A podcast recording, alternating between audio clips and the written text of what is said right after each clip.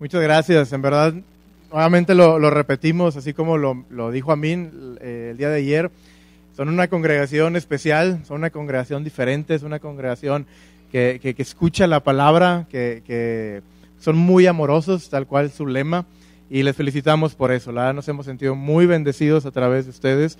Y muchas de las cosas que pasan eh, dentro de las conferencias misioneras, pues bueno, uno intenta compartir, ser de bendición, pero realmente pues la iglesia siempre eh, va más allá, y nosotros somos los que hemos sido bendecidos al estar aquí con ustedes. Así que muchas gracias por todo lo que están haciendo, todo lo que hicieron y todo lo que van a hacer para, para la obra del Señor.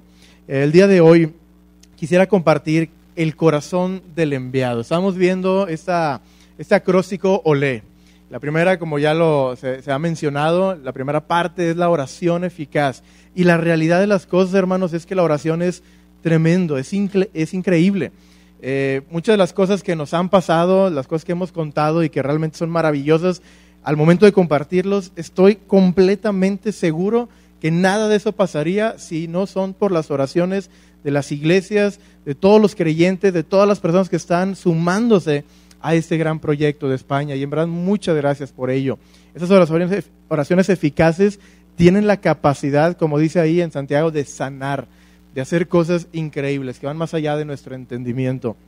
Luego vimos cómo levantar esos, esos recursos y cómo en nuestra mente eh, humana, cómo nuestra lógica, hay veces que, que eso choca, ¿verdad?, con lo que la palabra de Dios nos muestra. Contemplamos el ejemplo de una viuda y con las preguntas que nos hacía Amin, creo que todos salimos de una, podemos salir de una manera diferente, porque la oportunidad de entregar lo que tenemos, eso nos abre una puerta más grande para ser de bendición. Eh, que Dios nos bendiga a nosotros y seguir siendo de bendición a los demás. Eh, luego también eh, levantar discípulos, como lo compartió Josué ahí a través de Zoom. Ese es nuestro llamado. Levantar discípulos que hagan discípulos en otras partes del mundo. Y luego ayer también un mensaje increíble de cómo nosotros debemos de levantar la iglesia. Todos los cuadros, todos los tipos que, que contemplamos el día de ayer son, eh, son muy especiales y guárdalos en tu corazón, apúntalos ahí en tu Biblia para que cada vez que vayas por esa parte de la escritura venga a tu mente todo lo que tienes eh, que trabajar, todo lo que tenemos que trabajar como iglesia. Y el día de hoy vamos a ver el corazón del enviado. Esa es la última letra aquí de Olé, enviar. Como iglesia tenemos que orar, levantar y enviar. Es un aspecto importante de misiones. Es donde todo parte. Nuestro Señor Jesucristo fue enviado de Dios el Padre para nosotros, para redimirnos y para darnos lo que tenemos el día de hoy. Gracia abundante, un amor que va mucho más allá de lo que podemos comprender y que realmente nos da un propósito de vida. Pero nada de esto se pudo haber hecho si no es por que alguien estuvo dispuesto a enviar. Alguien estuvo dispuesto a ser enviado. Y el corazón del enviado es lo que vamos a ver el día de hoy. Cuando tú tomas una foto a alguien que desea ser enviado, si tomas una foto ahí a, este, a una persona que, que, ya está en el campo misionero, que tiene esa parte eh, de Dios que dice, yo quiero ser enviado, a lo mejor al campo, a lo mejor en mi ciudad o en cualquier otro lugar, tú vas a poder encontrar cuatro cosas. Y lo vamos a ver en Isaías capítulo 6. Por favor, acompáñame a Isaías el capítulo 6. Honestamente, este es un estudio que, que al momento de hacerlo, mi vida fue sacudida en muchos aspectos, porque esto es algo que tiene que estar en cada uno de nosotros. Y la realidad es que podemos a veces perder de vista algunos asuntos que, que son esenciales para, para, para, nuestra vida. Vamos a ver cuatro cosas, eh, vamos a, contemplar cuatro principios, están ahí en pantalla. Si tú quieres ver cómo es el corazón de un enviado, vas a, a, tener que contemplar cuatro cosas. Y si tú quieres ser un enviado, y espero que al final de este mensaje tú puedas decir, yo deseo ser ese enviado, porque el enviado es, el ser enviado es para todos. Y dice las cuatro cosas, es distingue al sublime, deslumbrado por la santidad, depurado de la suciedad y disponible para salir. Esas son las cuatro cosas que vas a ver en alguien que ha decidido, que ha tenido un encuentro verdadero con el Señor.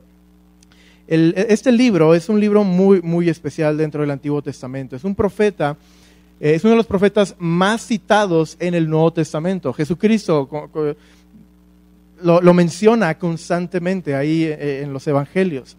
Y, este gran personaje vivió en un tiempo eh, pues complicado, pudiéramos decir.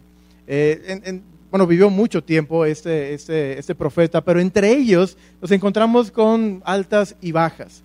Y este personaje, si tú vas al capítulo 5, él está profetizando y está hablando en contra de una nación y les dice, ay de ti y ay de los que ven eh, que llaman las cosas buenas como malas y las malas como buenas. Y empieza a dar, de alguna u otra forma, e, e, ese llamado, esa, esa palabra de Dios a su vida. Pero el capítulo 6 no se habla de las otras naciones, no se habla de otras cosas, sino se habla de su corazón, de su propia vida. Y eso es lo que quiero resaltar el día de hoy. Hoy nos vamos a centrar en nosotros. Muchas veces venimos a la iglesia y decimos, hoy ese mensaje estuvo buenísimo para mi discípulo. ¿ah? oh, ese mensaje, hijo eso, le va a caer con ganas a los que están yendo a su pango. y de alguna u otra manera empezamos a ver o a contemplar la palabra de Dios de manera como global, pero el día de hoy lo que Dios quiere hablar en nuestra vida es de una manera personal. Dios quiere que el día de hoy nosotros estemos simplemente al frente de Él, nadie más. Todo está oscuro alrededor, nada más eres tú y Él. Y eso es lo que vamos a ver el día de hoy. Dice aquí en Isaías capítulo 6. En el año que murió el rey Usías, vi yo al Señor sentado sobre un trono alto y sublime, y sus faldas llenaban el templo. Y esa es la primera cosa, distinguir al sublime, al que es más alto, al que es más poderoso, al que él es digno de todo. E Isaías dice que él tuvo esa, él vio una visión, él tuvo un llamamiento de parte del Señor. Y nos menciona cuándo fue. Y eso es bien interesante, porque el rey Usías, el cual se nos muestra aquí, que murió en ese año, cuando él tiene ese momento con el Señor, Usías era un rey eh, bueno, pudiéramos decir, en su tiempo. Eh, Judá estaba bien políticamente, económicamente, eh, tuvo algunas victorias, prácticamente podemos decir que le estaba yendo muy bien a, lo que es Judá en ese momento. Y y uno de los detalles que a veces contemplamos es que cuando algo empieza a sacudir esa confianza que tenemos o esa seguridad que tenemos, como que podemos venirnos o empezar a temblar un poquito en cuanto a lo que viene por delante. A lo mejor puedes pensar que todo está bien ahorita en tu vida, pero vendrá momentos donde algo empieza a tambalear. O a lo mejor, primero Dios, así se quede por mucho tiempo, pero de todas maneras tendrás que tener esta visión.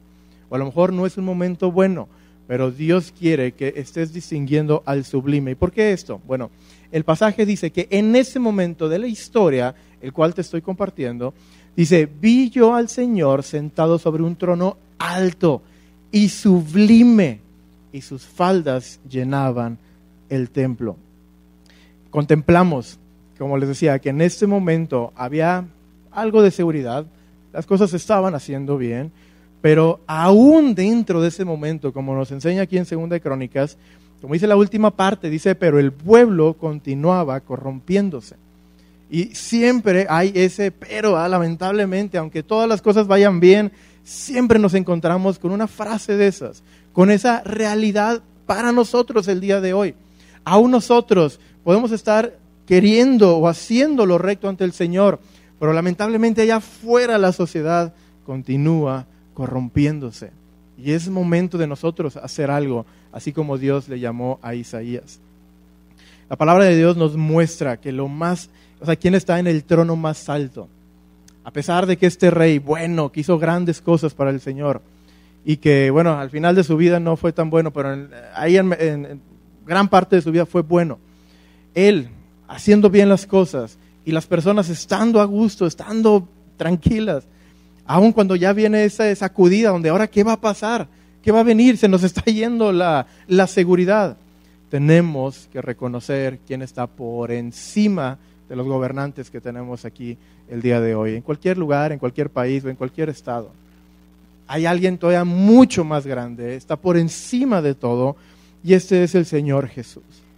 Colosenses nos muestra eso, porque en Él fueron creadas todas las cosas las que hay en los cielos, las que hay en la tierra, visibles e invisibles, sean potestades. Todo fue creado por medio de Él y para Él.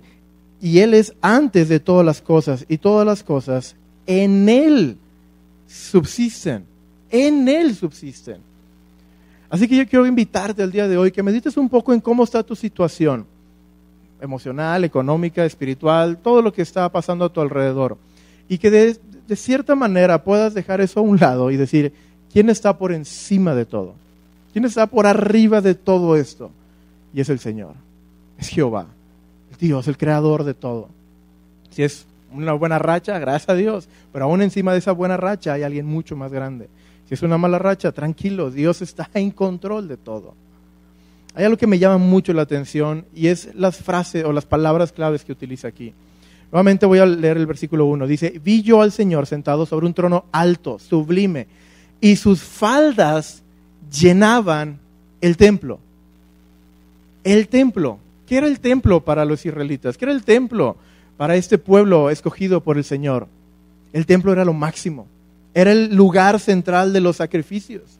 Era el lugar donde cada año los varones tenían que ir tres ocasiones. Era lo más hermoso. Era lo más bonito, lo más admirable de esa nación. ¿Y qué dice Dios? Sus faldas llenaban qué? El templo. ¿Qué son sus faldas? Bueno, en las túnicas lo que tenían, aquí no me voy por el ole, pero la parte más baja de su vestidura.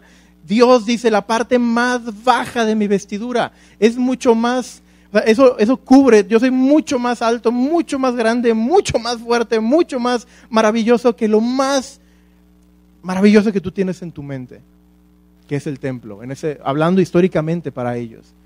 ¿Qué es, lo, qué, es lo, mejor para ti?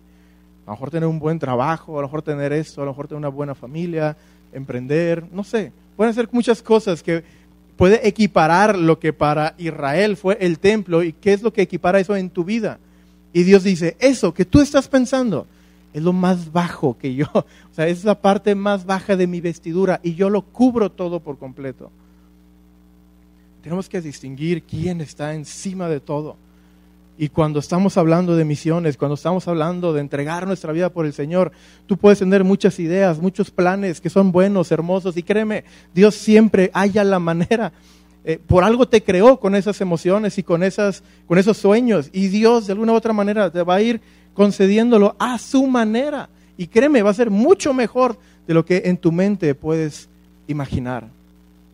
Porque eso es lo que estaba pasando ahí, es lo que Dios dice a, a, a Isaías.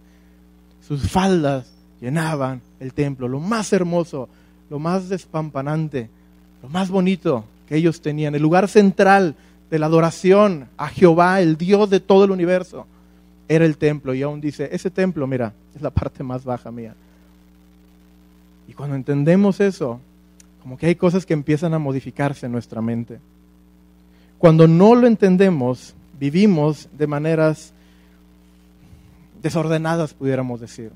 Ustedes recuerdan un, rey muy, muy, muy grande, muy eh, fuerte, eh, Nabucodonosor es un hombre, el rey de Babilonia, uno de los grandes imperios gentiles que ha habido sobre esta tierra. Este gran personaje que pudo haber tenido todo a su merced. Daniel, un libro profético, un libro, se le nombra como el Apocalipsis del Antiguo Testamento. Este libro profético, este libro de pura verdad, cosas que tú hayas escritas ahí en los libros de historia, los cuales leemos en nuestras escuelas, están ya profetizadas desde Daniel. Y este personaje, Daniel, nos habla sobre Nabucodonosor y dice, y en cuanto a la orden de dejar la tierra, la cepa de las raíces del mismo árbol, significa que tu reino te quedará firme luego que reconozcas que el cielo gobierna. ¿Recuerdan ese, ese momento vergonzoso para Nabucodonosor? Que estuvo entre las hierbas, ¿recuerdan? Lo que dice la palabra de Dios. ¿Y cuándo le fue devuelto su razonamiento? Hasta que él reconoció que el cielo gobierna. Eh, hasta que distingas quién está arriba de todo. ¿Y qué estuvo comiendo? Hierba. ¿Sabes que a veces así nos vemos nosotros en nuestra vida?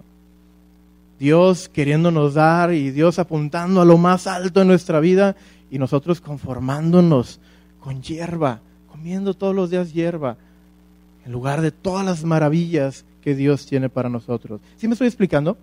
Tenemos que distinguir al sublime, al que está por encima de todo. El día de hoy es el mejor momento para hacerlo. No importa si estamos bien, no importa si no estamos tan bien, Él sigue en el trono y Él hasta que, o sea, Él nos ayudará hasta que nosotros reconozcamos quién gobierna. Con eso vamos a poder lograr tener ese corazón del enviado. La segunda cosa es que tenemos que ser deslumbrados por la santidad. Deslumbrados por la santidad. Dice la palabra de Dios ahí en Isaías 6, 2 al 4. Dice, por encima de él había serafines. Cada uno tenía seis alas. Cada, eh, con dos cubrían sus rostros, con dos cubrían sus pies. Y con dos volaban. El uno al otro daba voces diciendo, Santo, Santo, Santo, Jehová de los ejércitos, toda la tierra está llena de su gloria y los quiciales de la puerta se estremecieron con la voz del que clamaba, y la casa se llenó de humo. Eh, perdóname, aquí está. Aquí está. no, perdón, atrás. y, la, casa se llenó de humo. Hasta, ahí donde vamos a, dejar. Y aquí vemos y contemplamos unos seres angelicales, los cuales eh, Dios creó, Dios creó para que le alabaran, que le adoraran. Y estos seres angelicales, de los más altos rangos que existen, porque encontramos diferentes rangos de ángeles en la palabra de Dios, y estos con, los, con rangos más altos, dice que con seis alas, con dos cubren su rostro, con dos vuelan y con dos cubren sus pies. Y están cantando y están diciendo, santo, santo, santo es el Señor. Y cuando tú ves esas tres acciones, esas tres palabras, lo que Dios está haciendo es resaltar. En ese entonces no había como el negritas, ¿verdad? o que lo ponemos ahí en eh, marcatexto, ¿verdad? O sea, eh, no, no estaba aquí, ¿verdad? Entonces, ¿qué es lo que hace? Lo menciona, santo, santo, santo. Lo podemos ver también en los evangelios, ¿verdad? Cuando Jesús dice, de cierto, de cierto os digo. O sea, pon mucha atención porque estoy, estoy queriendo resaltar algo. Es muy importante. Bueno, aquí se hace esa, esa mención, se resalta algo muy importante y es santo, santo, santo. En la palabra de Dios no vemos que Él se mencione o Él se nombre amor, amor, amor, o que Dios es justo, justo, justo, pero sí lo hace con santo, santo, santo. Y es algo maravilloso que nosotros, al tener esa correcta eh, percepción del Señor, podremos ahora sí vivir de una manera adecuada en nuestra vida. Porque hay veces que no podemos separar o no podemos distinguir toda su santidad. Y es interesante, no sé si les, bueno, primero voy a leer ese versículo y luego voy a compartir lo siguiente, porque yo creo que a todos nos ha pasado eso. Pero aquí en Éxodo dice, ¿quién como tú, oh Jehová, entre los dioses? ¿Quién como tú? ¿Quién como tú, magnífico en santidad, terrible en maravillosas hazañas, hacedor de prodigios? Y Dios, a lo largo de la escritura vemos que es, él, es, él es alguien maravilloso, santo, por completo, santo, santo, santo. Y cuando tú contemplas esto en tu corazón, no hay nada que pueda llenar lo que el Santo, Santo, Santo tiene que ofrecer a tu vida. No hay nada, nada. Todo lo demás es absurdo. En verdad, todo es absurdo cuando contemplas y distingues y, te deslumbras por la santidad del Señor. Nada más te puede llenar. Nada más vale la pena como lo, lo es el Santo, Santo, santo. Es la, es la trascendencia de Dios. Él no se ha juntado con el pecado. Por eso nos invita a nosotros que seamos santos, así como Él es santo. Es lo que dice en Levítico. No sé si ustedes recuerdan ese, ese, ese pasaje. Dice, habla a toda la congregación de los hijos de Israel y dile, santos seréis, porque santo soy yo, Jehová, vuestro Dios. Y la invitación es a todos nosotros, ser santos. Y sabes que muchas veces nosotros queremos obtener algunas otras cualidades que son exclusivamente del Señor. Y las cosas que Dios sí nos invita a tener son las que a veces no, no queremos tener. ¿A qué me estoy refiriendo? Dios es omnipotente, Dios es omnisciente, Él es el todopoderoso. Y a veces nosotros nos sentimos de esa manera. No, no, no. yo soy el que puede hacer todo y queremos adoptar una cualidad, algo hermoso del Señor y vivirlo nosotros. Y Dios dice, no, no, no. Lo que yo sí te invito a hacer es santo, así como yo soy santo. O eso que eh, eh, muchas veces es que yo lo sé todo, yo soy el sábelo todo, yo conozco todo. Eso solamente es exclusivo del Señor. Y lo que Dios nos está invitando es que nosotros podamos tener esa santidad, que al estar ahí enfrente de Él, que nos tumbe simplemente el contemplar esta gran realidad. En Éxodo 39, la palabra de Dios nos muestra que los sacerdotes tenían que tener una vestidura especial. Y esta vestidura tenía que tener una, un grabado, una inscripción muy importante. Y eso es lo que vamos a encontrar en Éxodo 39, 30. Y están ahí en pantalla. Y dice, así hicieron asimismo la lámina de la diadema santa de oro puro y escribieron en ella como grabado de sello, santidad a Jehová. Santidad a Jehová. Dios desea que nosotros en nuestro caminar con el Señor, en nuestro caminar en nuestra familia, en nuestros lugares donde estemos, que siempre esté esa, esa, esa, diadema, esa, esa placa que diga santidad a Jehová. Y tú y yo somos sacerdotes. Si tú vas a Apocalipsis, el capítulo 1, ahí la escritura dice que la sangre de Jesús te ha hecho a ti eh, un rey y un sacerdote. Así que esto que estamos viendo y que fue escrito hace miles de años, se sigue aplicando de una manera en nuestra vida. Porque Jesús da esa, eh, Dios nos da esa oportunidad para nosotros de ser santos. Y vuelvo a mencionarlo, cuando tú ves la santidad de Jehová, no hay nada que pueda llenar eso. No hay nada que te pueda ofrecer lo mismo que Jehová te está ofreciendo. Nada, nada. No hay ningún ídolo falso. No hay nada. Y, en la noche vamos a ver un poquito de eso. Cuando hay alguien que está sacrificando a los ídolos y cuando alguien está sacrificando a Jehová, al único Dios verdadero. Los otros que están haciendo los sacrificios están ahí pegándose y hablando y orando a sus dioses falsos y no les contesta. Pero cuando este profeta que vamos a ver en la, noche, él hace una oración bien corta y Dios le responde con fuego. Bueno, así también son nuestros, nuestros ídolos, ¿verdad? El dinero, el orgullo, la fama. El momento que más los necesitas y que más vayas a clamar a ellos, no te van a contestar. Pero el único santo, santo, santo, va a respaldar tu vida y te va a animar y te va a hacer que hagas cosas grandes. Por eso vale la pena tener el corazón de un enviado y esto es por ver la santidad de Jehová. Hay muchas ocasiones que nos hacen la pregunta al equipo de España, oye, ¿cómo hiciste esta de, cómo tomaste esta decisión de apartar tu vida al Señor? Y he tomado este, de una u otra manera la decisión de también volteárselo este, o, responder con otra pregunta. Dicen que a veces eso no se hace, pero eh, queremos hacer un énfasis. Oye, ¿y no crees que Dios es digno de eso? Les pregunto, o sea, cuando, o sea, alguien tú puedes decir, oye, pero, este, ¿cómo hiciste para esto? ¿Por qué lo otro? ¿O por qué estás completamente entregado al, al Señor? Tú puedes, tú puedes contestarlo o dar esa otra pregunta. ¿Tú no crees que el Señor santo, santo, santo, es digno de eso, merece eso.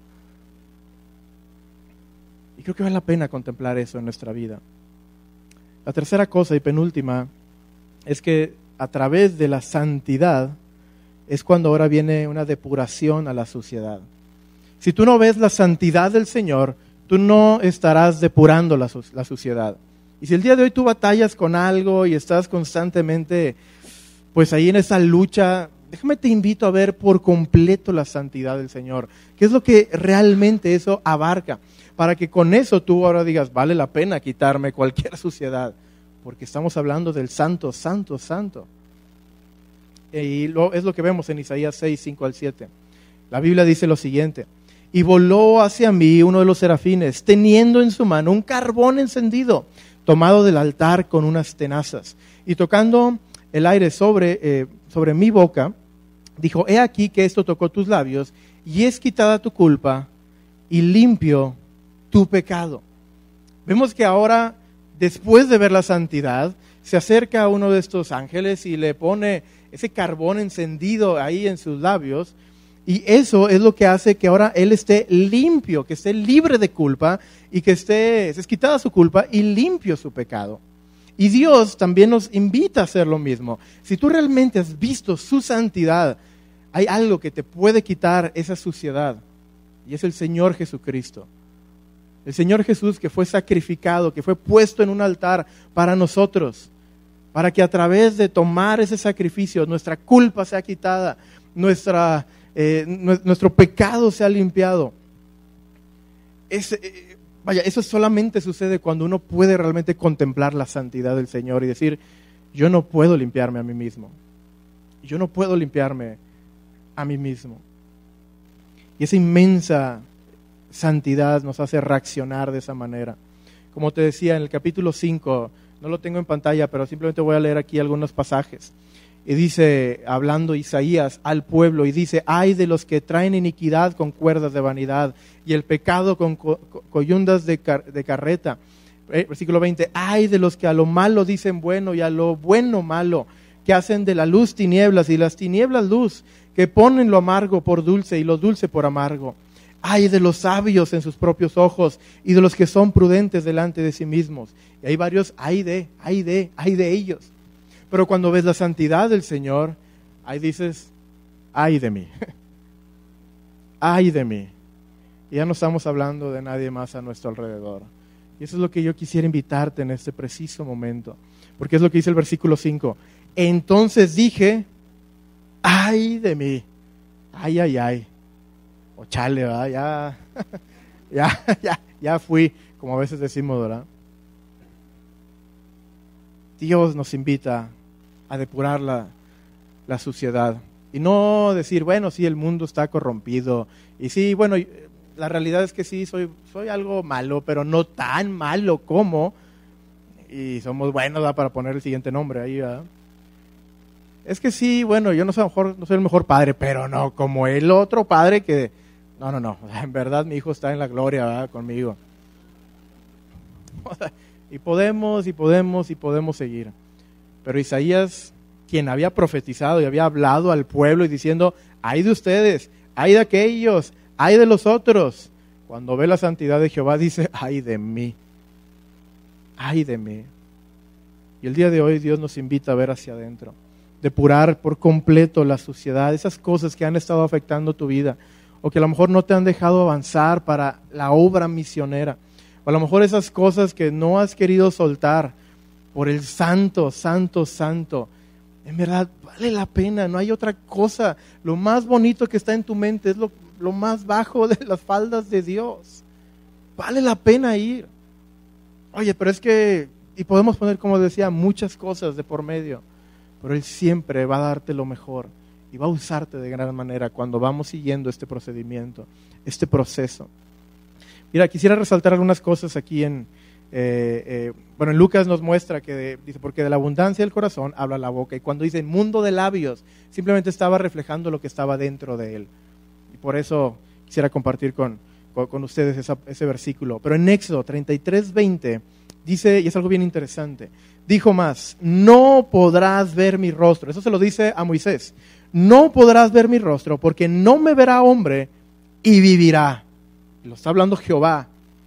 Déjame te que eso sigue siendo cierto. No, no, hay, no es posible que nosotros contemplemos a Jesús en todo su esplendor y nosotros no hagamos morir algo. No sé si me estoy explicando. Cuando tú ves al Señor, cuando tú ves la grandeza de Él, algo tiene que morir algo tiene que morir y debe ser ese viejo hombre. Esos pecados, esas cosas que están atormentándonos o que nos están esclavizando, esas cosas son las que tienen que morir en nuestra vida. Si no han muerto esas cosas, la pregunta es, ¿realmente has visto al santo, santo, santo? ¿Has escuchado hablar de él? No, no, no, que lo has visto donde no te comparas con nadie más, solamente lo ves a Él. Y las decisiones que tomas no es por lo que está alrededor, sino es porque lo estás viendo a Él cara a cara. Y al verlo cara a cara, algo tiene que morir en ti, algo. ¿Y qué es lo que falta para que en nuestra vida? ¿Qué es lo que tiene que morir en nosotros?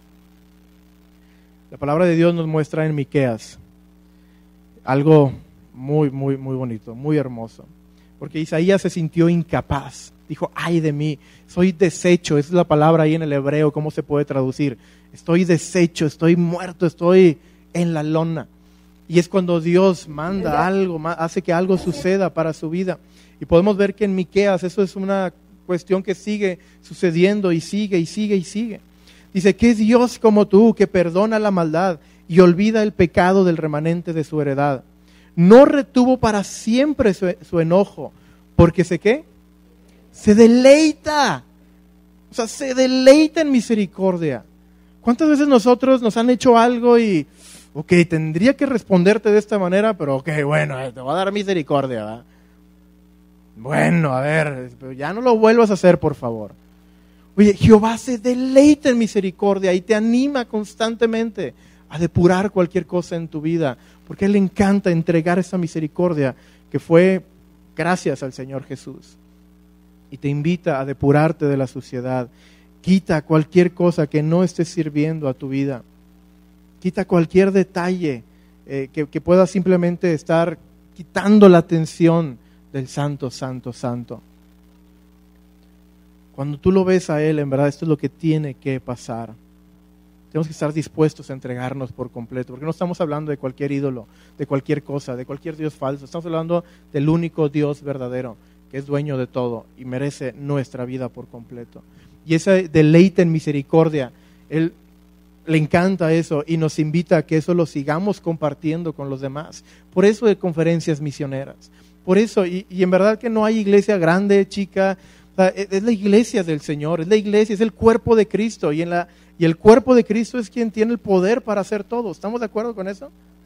Estaba leyendo hace, hace, hace poco un, libro y me fascinó cómo el autor describe unas cosas ahí en, lo particular y dice, ¿quién va a empezar un negocio en bancarrota?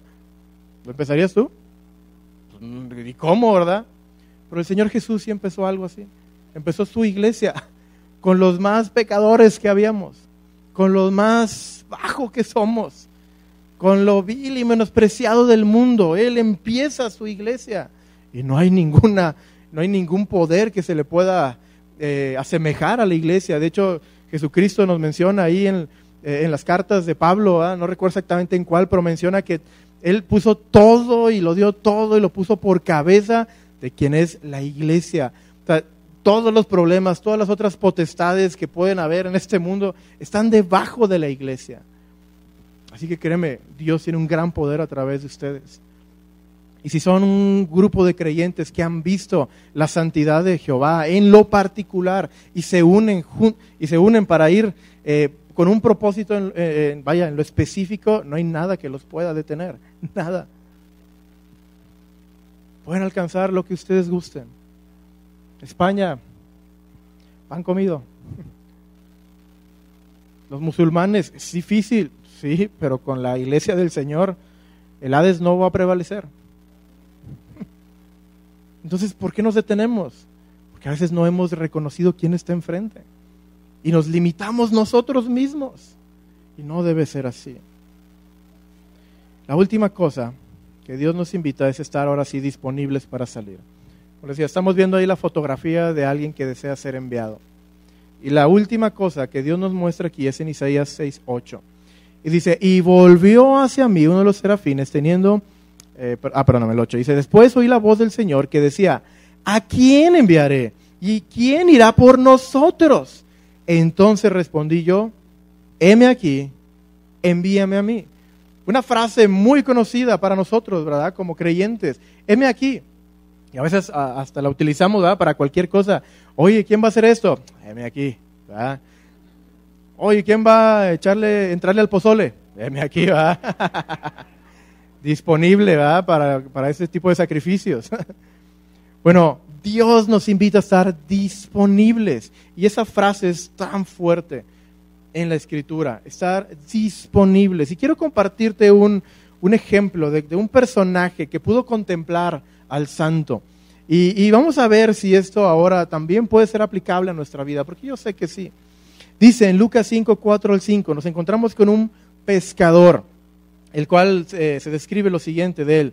Dice, cuando terminó de hablar, dijo a Simón, boga mar adentro y echa, echad vuestras redes para pescar. Respondiendo Simón le dijo, maestro, toda la noche hemos estado trabajando y nada hemos pescado, mas en tu palabra echaré la red. Y sabes que muchas veces nosotros así contestamos al Señor. Y es bueno, vamos por buen camino. Pero es diferente lo que vamos a el, el, versículo 8 cambia un poco la situación, o un mucho, más bien dicho. Pero aquí Pedro, cuando se le da esa indicación, Él dice, maestro, ok, mira, ya hicimos esto, pero, ok, lo voy a hacer, lo voy a hacer. Ahora vamos al versículo 8, mira lo que Dios dice.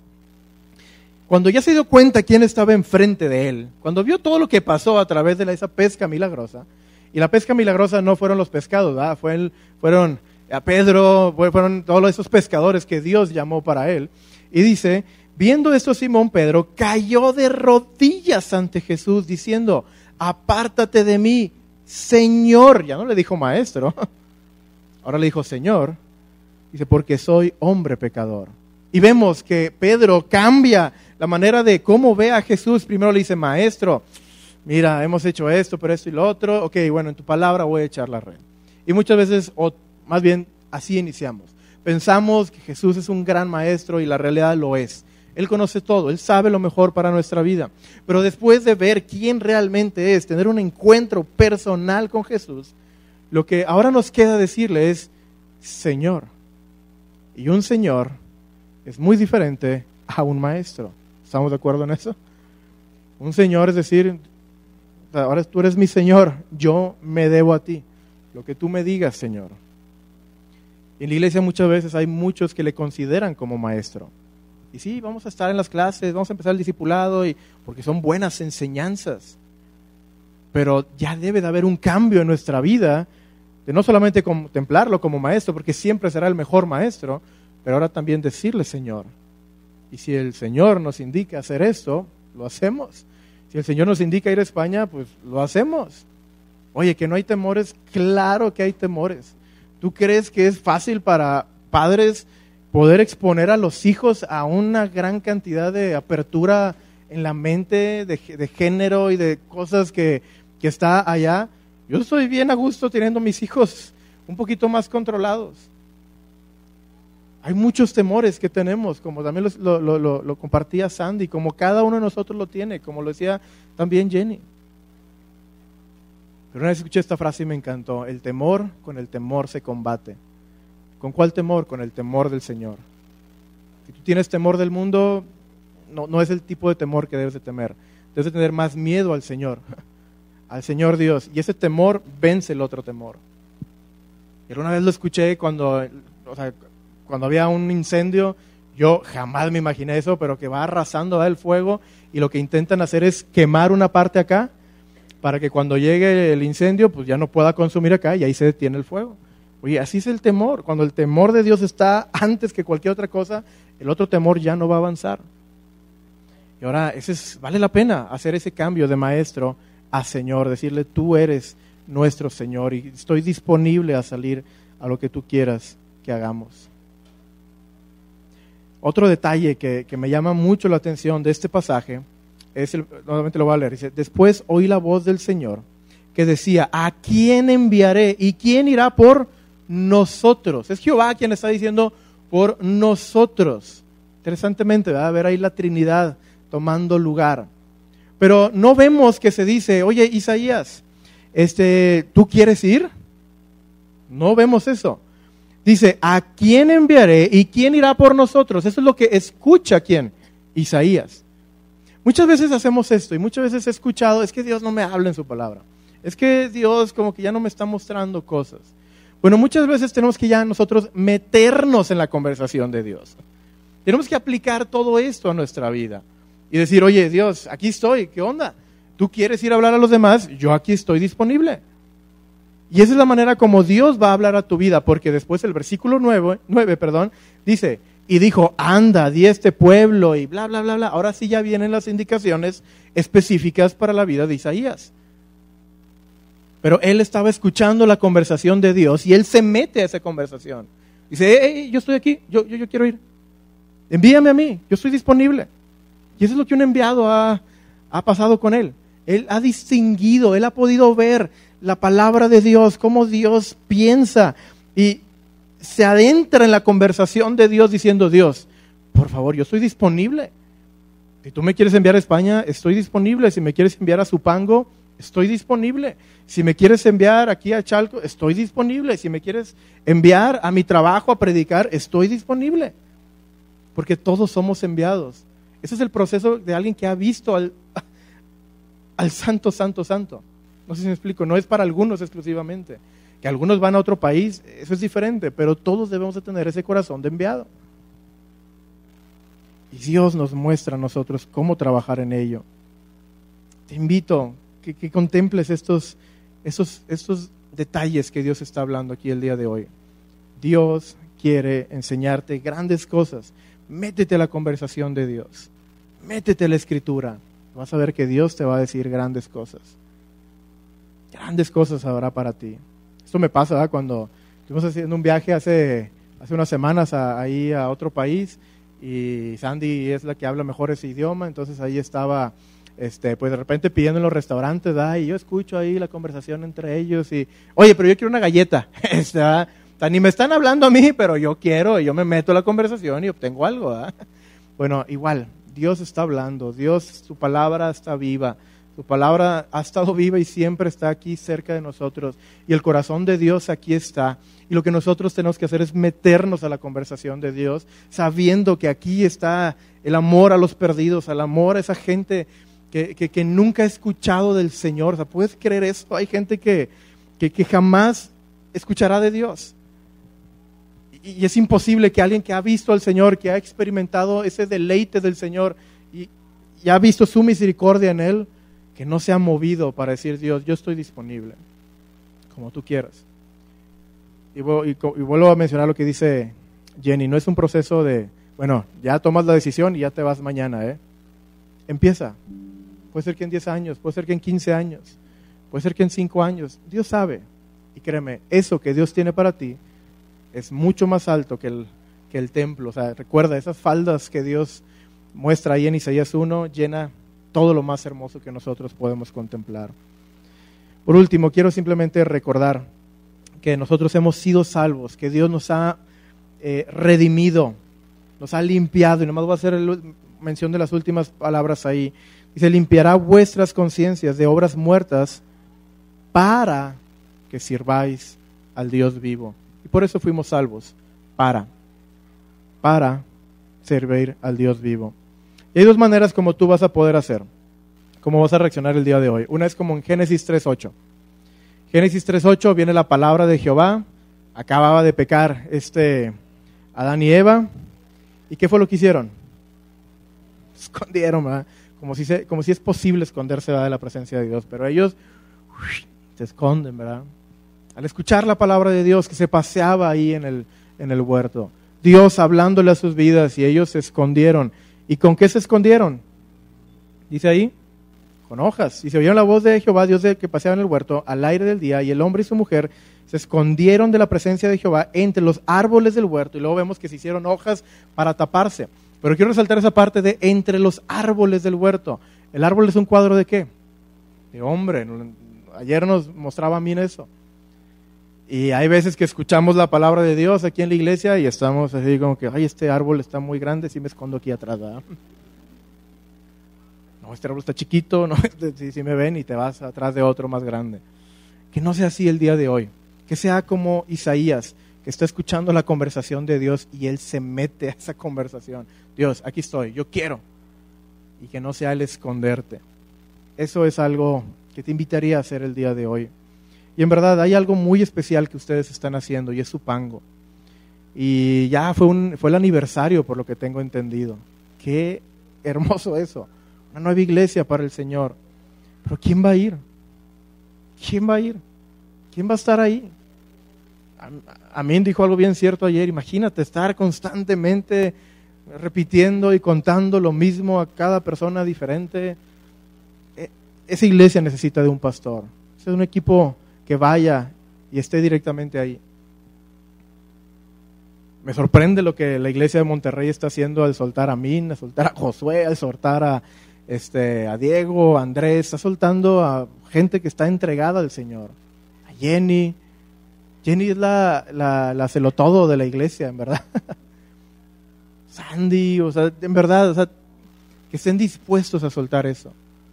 más, de lo más entregado que podemos decir que, que, hay en la iglesia de Monterrey. ¿Quién está, o sea, como iglesia? Yo sé que están dispuestos a soltar, pero ¿quién es el que va a decir yo voy? ¿Quién ya no se va a esconder entre los árboles y va a decir, hey, yo me meto a la conversación, he escuchado todo, yo quiero ir? Estoy disponible. Si está bien por ti, yo voy. Si no, me quedo. Pero la disponibilidad es lo importante. con eso termino. No sé, si han escuchado a un, a un evangelista que se llama D. L. Moody. Este personaje escuchó un, un mensaje sobre la gracia de Dios. Y este, este hombre dijo, el mundo todavía no está listo eh, para ver a alguien que, está prácticamente completamente entregado al Señor. En verdad, cuando alguien está completamente entregado al Señor, el mundo puede cambiar de arriba hacia abajo. Y él dice, por la gracia de Dios, yo quiero ser ese hombre. Y este personaje predicó a millones de personas, millones. Por la gracia de Dios, él fue ese hombre. Y por la gracia de Dios, tú puedes ser esa mujer y ese hombre. Te invito, que estés disponible para salir. Dios desea eh, que trabajes en ello. Quisiera nada más recordar las cuatro cosas. Distingue al sublime. Él siempre está en el trono. Deslúmbrate por la santidad. Él vale la pena. Él es mucho mayor que cualquier otra cosa. No hay nadie que se le compara. ningún ídolo, nada te puede llenar. Nada te va a responder como solamente Dios lo va a hacer. Depura la suciedad porque ya has visto al santo. Y te invito a que estés disponible para salir. Vamos a orar para terminar este tiempo. Dios, estamos muy agradecidos contigo por este, por este domingo, por este servicio, Dios, por, eh, por todo lo que se ha compartido en esta conferencia, Dios, desde el miércoles, el jueves, viernes, sábado, Dios, todos los, de, todos los momentos que hemos podido abrir tu palabra, hemos podido indagar en ella, hemos podido estudiar y cómo tus pensamientos, Dios, tu corazón se mueve en este lugar, Dios. Queremos meternos a esa conversación, Dios, así como Isaías, y decir, Dios, aquí estoy, yo estoy disponible, yo quiero ir por esa gente que está allá afuera y nunca he escuchado de ti. Estuvimos, como les mencionaba, algunos eh, momentos de viaje y era impactante ver personas de la India, personas eh, de África, personas de otros lugares simplemente hablando de cómo hay gente que no conoce de Jesús. Y el punto es, ¿quién va a ir? ¿Quién va a ir? Y no tenemos que irnos tan lejos, aquí en Chalco, en Supango, en, cualquier lugar. ¿Quién va a ir por ellos? Y Dios, gracias por tu palabra, porque nos has mostrado cómo es el proceso de alguien que está dispuesto a salir. Entiende quién está en control. Ha visto al santo, depura la suciedad está listo, está disponible a tu llamado.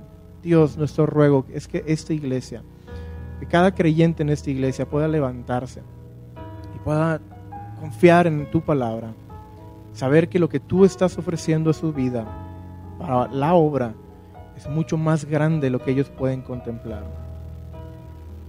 Y Dios, que es un proceso que sí va a haber dificultades, pero que también va a haber muchas alegrías Encontrarás grandes amigos, grandes hermanos, familia, la cual trabajarás junto. Irás por personas que jamás pensaste ir.